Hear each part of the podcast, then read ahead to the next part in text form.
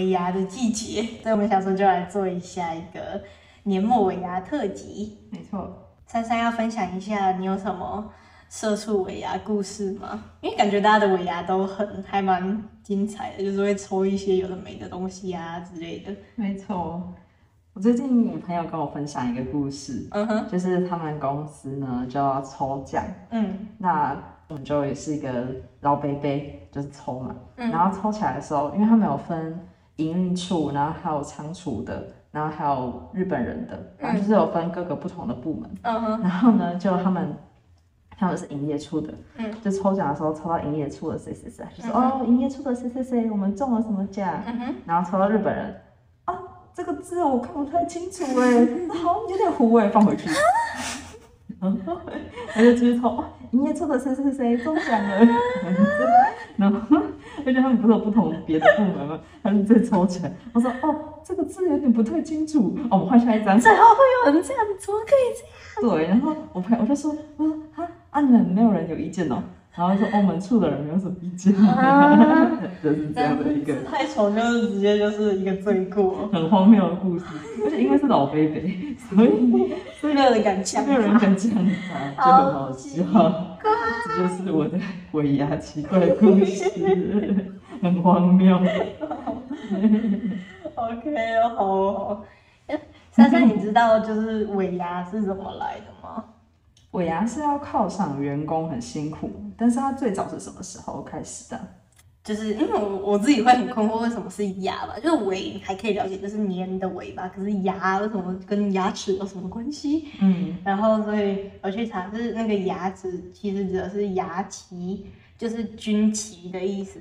哦，是军旗的意思哦。嗯哦，所以就是刚开始牙祭这个事情，就是去祭祀军旗，是在就是打仗之前，就是要拜天地啊，嗯，然后可能就会把一些祭祀的食物，就是分赏给很多的军事士兵这样子。嗯嗯嗯然后到后来就是商业开始越来越发达，这样子的一个军事上面的感觉，就是也运用到了商场，就是商场如战场，所以就是也会有一些祭拜、祭祀的活动。然后，但到后来就是宗教的色彩就越来越淡，然后开始是以员工为主体，哦就是我们现在年末的尾牙了。原来如此，嗯所以它牙它本来是军旗的意思。对，它是牙旗。有人说是因为就是古代的那种比较华丽的军旗会有象牙，哦，嗯原来如此。尾牙的时候没有话题，跟隔壁的就哎哎，你知道尾牙是怎么来的吗？跟我果然屁吃饭啊，我跟你很熟吗？会被当怪人哦。今天有什么故事呢？啊，对啊，今天因为三国那时候既然他们不是商场嘛，所以自然就不会像我们今天这样子的尾牙。可是他们当然还是会有一些庆功宴啊，然后老板犒赏下属的一些就是活动嘛。对所以我今天就是挑一些他们的 party 上面有出现过很荒谬的事情，就是有一些是社死现场，就是好快乐。在热闹宴会上面，就是会出现一些很脱序的行为。嗯，八成跟晨晨也有关系吧？哎、当然有。不过我想说，今天开场的话，因为我们前面已经讲过还蛮多孙权的故事，今天也有孙权的故事，但是我想说就往后拉一下，我们先来讲一下《三国志》真正的男主角曹操他们阵营发生的故事好了。好啊，首先呢，我想要讲的是祢衡这一个人，他在曹操的 party 上面曾经裸衣击鼓。裸衣击鼓，你就脱衣服击大鼓的意思吗？没错，就很像今天那种壮汉那种，都会拖着金弓的那种，吼砰砰砰砰砰的那个感觉。但是祢衡他应该没有那么好看。嗯，先讲一下祢衡是谁好了。祢衡他是，嗯，就是三国时代一个非常会写文章的一个的才子吧。祢衡他最有名的作品是《鹦鹉赋》，这篇文章可以说是非常一气呵成，然后辞藻很华美的一篇文章，因此让他的名气大涨。然后在他死掉的地方，后来也就是命名为鹦鹉洲。哦，对啊，所以真的是非常有名的。不过虽然祢衡他是一个才华洋溢的人，可是他是也是恃才傲物，而且很很喜欢呛人，他几乎没什么朋友。他唯一的两个朋友，光是听名字你就可以知道他们都是同一挂的人。他最好的朋友是孔融跟杨修，都是两个历史上就是我们之前有聊过杨修啊，都是白目出名的人，嘴炮出名的人，都是很聪明，可是实在是很会给自己找死的。那祢衡他也不例外。笑死哎、祢衡他真的很爱呛人，像是最有名的在历史上有记载的，就是他竟然嘴的我们的香香文弱，像是彧 dare you！How dare you！有一次就有人问他对荀彧的看法，然后他就说文弱可借面吊丧，这意思就是说哦荀彧哦，你说文弱他那就长得白白净净的啊、仪表堂堂嘛，很适合去参加丧礼呀、他的意思就是说。还是只有脸能看。对啊，就只有你脸能看，就是偶尔去帮忙跑一下红白场 OK 啦，啊，其他能力可能就诶说说啦。我觉得这嫉妒人家长相好看。但是这我表现出来，就是米恒他非常的自大，就是荀彧他已经是跟曹操非常近的谋士，很多的大策略都是荀彧去做一些规划。没想到连我们觉得曹操帐下的第一谋士都可以被这样讲。对啊，哇！但是他当然，嗯，他的这个个性在《三国演义》的时候就继续的被放大。嗯，在《三国演义》那一段超级长的，就是他是讲说曹操他去，就是给祢衡一一的介绍，就是帐下的文官武将这样子，对，就是像是什么张辽啊、李典呐、等等的人，就是、然后祢衡就开始越来越嘴炮，就每一个他都要闲一下。就像刚才就是有讲说，哦，荀彧他就是见面吊丧，然后他看到那个夏侯惇，他就说，哦，顽体将军，你的身体真完全呢，没错，就什么超都没少呢。好贱哦！百分之百，但是他很会戳人家痛点。然后郭嘉人家是军师祭酒嘛，他就也是说哦，他就很会帮曹操当司仪呀、偶尔念念文章啊，嗯就是就是他把其他人的评价都搞得很低、很表面这样子。嗯，哎，我们第几集的时候讲到郭嘉跟夏侯惇，第四集对那应该是第四集。阿满的未定事，我们那时候就是把那些人都讲超级厉害，然后没想到祢衡就是哦，就司仪啊，哦，就那个 身体什么都没有少的东的那个人嘛。我觉得有兴趣的话，可以去看《三国演义》那一段，就是祢衡他真的把所有人都骂的超级难听，然后很好笑。我可以笑。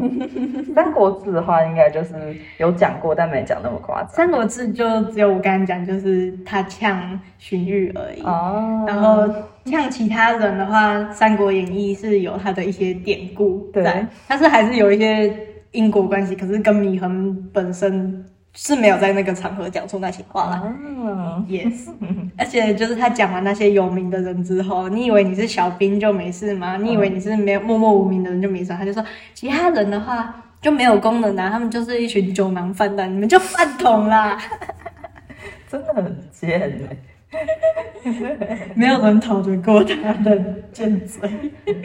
逢人闭嘴。嗯，所以曹操自然是虽然是欣赏他的文章，可是对于这个人还是蛮不爽的。一定的呀，所以他就找机会就想要羞辱祢衡，对，对然后就回到我们这个故事了。在建安二年的一场宴会上面呢，就是因为祢衡他还有一个技能，就是他很会打鼓，哦，所以那时候他就被邀请去打渔阳这个曲子吧。然后他当然就是整个人打得非常的有力，然后整个鼓的节奏很悲壮，把整个气氛都带到最高点这样子。错。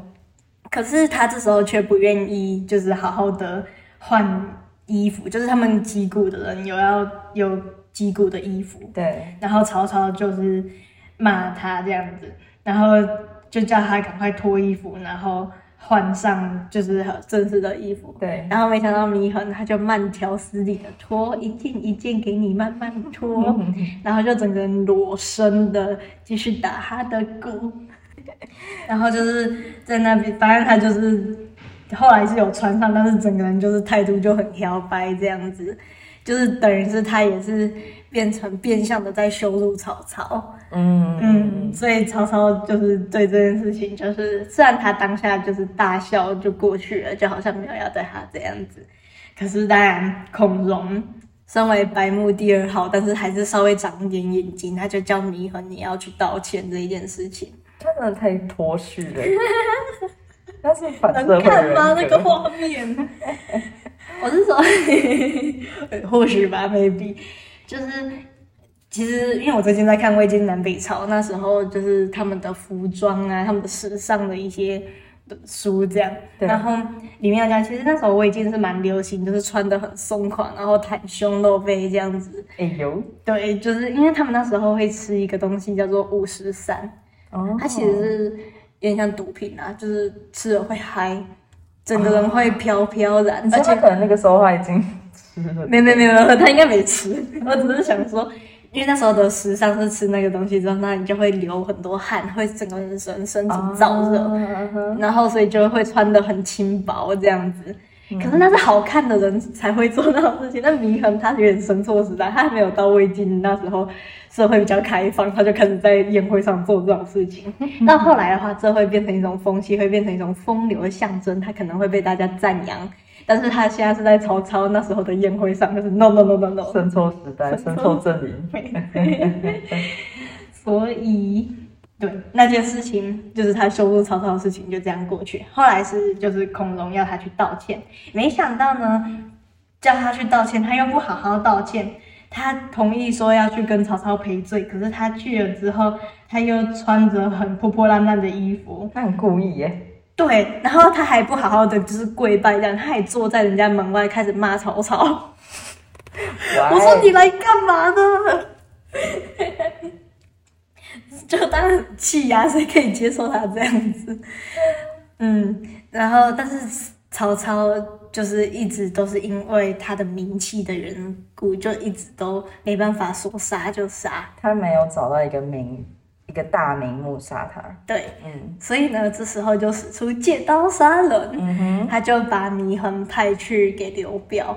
哦就是那他就叫祢衡你去劝降刘表吧，等于是把这个人丢给刘表去处理，这样嗯哼，就是反正就是比就是有点像抽鬼牌，就是赶快把他丢给下一个人这样。扣嘞，嘿没错。然后刘表拿到这鬼牌之后就哦，那我再把他抽出去好了。所以刘表又把祢衡派给了自己的手下，叫做黄祖。嗯哼，黄祖就是也是很敬重祢衡，然后祢衡还跟皇族的儿子变成很好的朋友，这样。哦，对啊，一切都好像他好像找到了一个还不错的生活的地方这样子。可是 他又搞事了，他又忍不住在一次的宴会上面，他又骂了皇族，然后皇族一气之下呢，就是在酒醉的情况下就叫把他拖出去给斩了。可是皇祖不是对他很好吗？对啊他还就是骂皇祖，对啊，啊，当初曹操也没有对他讲，他又很爱骂你啊，这这人的个性就是有问题啊、就很会找死。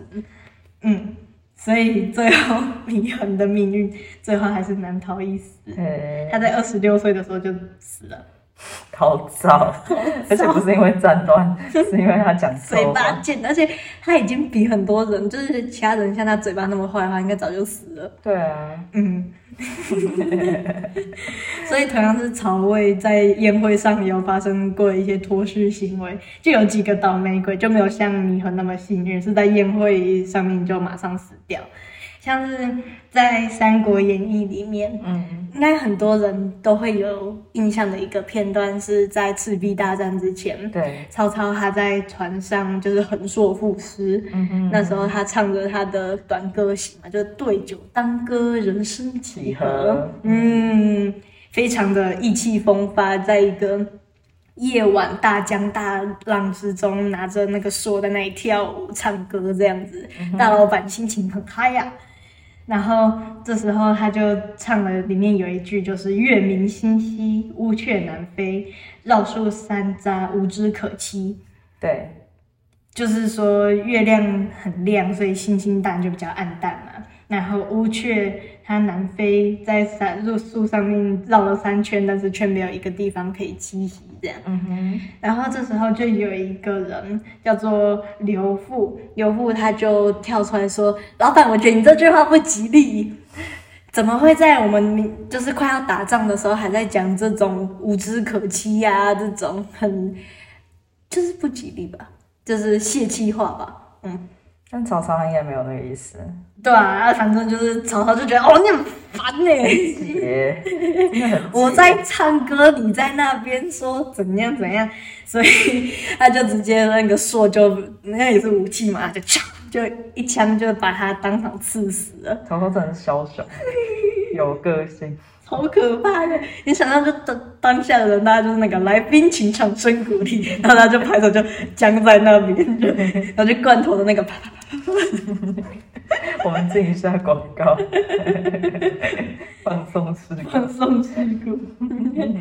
这一段其实，嗯，刘富这个人在三国的历史上面并不是这样死掉，这是《三国演义》里面想要塑造一个，也是想要塑造曹操就是枭雄的形象嘛。就像你刚才讲的，就是在赤壁大战三国史要进入一个高潮的时候，继续去加深曹操这个反派的形象。然后也好像似乎预告着赤壁大战并不会像是曹操所想的那么顺利。没错，嗯，这里我们就知道说，尾牙有一个禁忌，就是老板他如果拿着牛排刀在唱卡拉 OK 的时候，你千万不要过去说老板你的 key 不准了，直接被处理掉。连拖出去咱都不用了，老板就直接当场下手，你就掰了。然后从三国还可以学到另外一个尾牙的禁忌，就是你不要一直看董事长的老婆。哎呦，哎呦，今天这个乱看人家老婆被处死的人，他的名字叫做刘真，嗯哼，跟上面一个人一样，他都姓刘，果然曹家跟刘家就是不太好啊。那那他们跟刘备没什么关系，只是刚好都姓刘。哎，那时候姓刘的人很多。他看谁的老婆？他看了曹丕的老婆就是我们之前 我们有聊过，就是曹丕，然后还有甄氏的故事嘛。刘真，我先简单讲一下，这个人来头也不小，嗯他是建安七子，然后刘真字公干，就是一个容易被公干的人，果然呢、他就被公干了。他是一个，当然他是一个性情很真的人，就是他不会有很多的，就是才子嘛，然后没有太多的礼数教化这样子。嗯，所以在一次的宴会上面呢，就是太子，也就是曹丕，就是就是二当家，就是带着自己的夫人出来，也就是征服，就是那时候说北边最美的女人。没错，嗯哼，所以那时候就是要征服正式出来拜，就是出来拜见大家。对，然后大家马上就是赶快就是跪下来，然后都不敢看这样子，然后就哦一个阳光这样子，就是都不敢抬头这样子，嗯，就只有这个刘尊呢，他就是这样子凝望着太阳，就是他就完全没有任何动作，然后就是平平的坐着。我也没有跪下，也没有做什么，就是直接看到痴呆，就是一直看人家老婆，一直太看。美了。然后呢？然后这件事情，你以为生气的是曹丕吗？不是，是曹操。我操，真的很白痴哎！我他就是自己吃不到，然后就很，你还看嫉妒别人，那像，曹丕你都没生气，你曹操到底是跳出来干嘛？所以刘真这个人，他就是被判了死刑，然后后来死刑也被减免，但是就是跑去服劳役之类的，就很惨，就一个眼神错了你就。对，所以宴会上面虽然看起来大家快快乐乐，但是还是暗藏杀机啊呀、真的要长点眼睛。但我觉得这故事最白痴的还是曹操，他的生气，真的很智障哎。你在气什么？不过刚才讲的毕竟都是宴会上面，就是你自己犯错，就才才会引来杀机嘛没。错，不过会在我们热血的东吴这一边呢，你好好喝个酒，还是会直接有人对你动刀动枪哦。OK，这个故事的主角是灵统跟甘宁，哎呦，在加吕蒙。对啊，我 CP 耶！耶！赶快安利一下 CP。灵统跟甘宁是我自己应该算东吴第二喜欢的 CP 嘛。虽然他们的爱情只存在《三国演义》里面，在正史上面，他们两个人的爱恨纠葛，最后还是以一个恨来结尾，他们并没有升华成爱。但在三国演义》里面，他们两个人是有和好。那他们两个到底是有什么深仇大恨呢？就要讲到甘宁，他其实是林统的杀父仇人。哦，他杀他爸爸。嗯，他的爸爸的名字叫做林超。嗯，就是曾经也是在就是跟着孙策他们这样子打江东，对他、，打江东就是也一定会跟荆州那边有很多碰撞，然后就会出现。他已经在这一集出现第二次的人物，叫做黄祖。黄祖又出现了，黄祖一跟孙家是有不共戴天的仇恨这样子，嗯。然后那时候甘宁他并不是刚开始就是效忠东吴的，他其实本来是皇族的手下。哦，咦，说不定他跟祢衡当过同事吗？嗯，说不定被追过。他们两个说不定一起罗衣打鼓过。所以他是当皇族效力的时候杀了林超。对他就是一箭射杀，啪这样过去嗯，林童的爸爸就这样没了。所以他就是常常要找甘宁麻烦，虽然甘宁已经算是自己很会找麻烦的人了。稍微讲一下，就是他们平常都是尽量避不见面这样子，就是甘宁也知道这个小朋友可能一看到他就要拿刀捅他这样，所以他就 甘宁也算是没有要跟人家对着干这样，他就是平常能避免就尽量避免，然后大家也都知道这件事情，所以尽量军队什么都是分在不同地方。大家会比他们还紧张。哎、那个甘宁，甘铃过来了，真的听到个铃铛声音呢，之后就赶快把它推开，没事没事，什么都没有，哦还好我们去看那个。你看那边有一个桥哎，欸，哇，新盖的，不是重点。那个画面好好笑。好，然后呢？可是呢，就是千百万的房子这样子的情况发生，还是免不了，还是发生了。就，是吕蒙这个大叔呢，他就有一次就还是不小心让他们两个人在同一个宴会上一起出场了，在同一个酒宴，就是吕蒙请大家喝酒，大家都是故意的吗？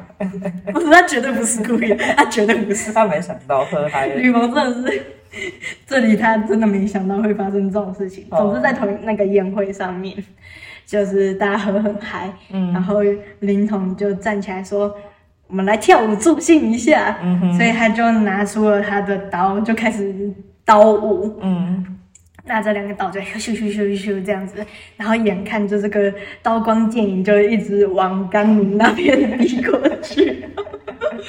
他没有隐藏他的对，就是这样唰唰唰唰唰，刀斧唰唰唰唰唰这样过去，逐渐逼近。然后甘宁就眼看情况不对，就哦哦，我也会跳舞。所以他就拿起了双戟，就也开始两人就开始在宴会的那个大厅上面开始跳舞，这样子就是有来有往的爱情内恰恰。林峰不这么觉得。对，总之就是甘宁一直就是甘宁一直在回避，可能就一直有一些防守的动作吧，然后林头就一直进攻，然后我很想在现场看一下，我觉得很精彩。很精彩，笑死！这时候吕蒙喝高了，这时候才想到，哎、不对不对不对，他们两个都干嘛呢？然后就我也会我也会跳舞，谁不会跳舞？大家一起来跳。所以这时候吕蒙他就拿着盾牌，就是我会盾牌舞。看动物的人都很搞笑哎，在干嘛？而且还要给自己找理由，他不能就是直接上去劝架，他要用我我是来跳舞的这样，所以他就赶快就是边跳舞，就他很忙哎，就是你要想他们可能还有那个节拍，他们还要跟着，不可以乱掉，那舞步要走对，然后就赶快把两个人拉开这样子，拿那个盾牌一直护着甘宁这样子，这些闹剧后来就这样子结束了。所以后来孙权知道这件事情之后就，OK，吕蒙你再不要做这种事情。就是后来就是都很确定说，甘宁跟凌统这两个人绝对不会派兵在附近，这样子一定是独立去执行任务，不会把他们两个排在一起。之前是不是还有一个版本是那个一样是凌统要杀要杀甘宁，然后是孙权阻止他？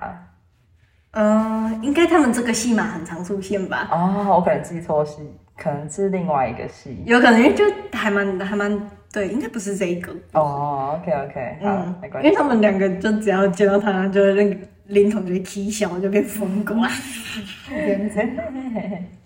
可是半林童就是平常是一个很乖的小孩啊，我觉得还蛮听话的。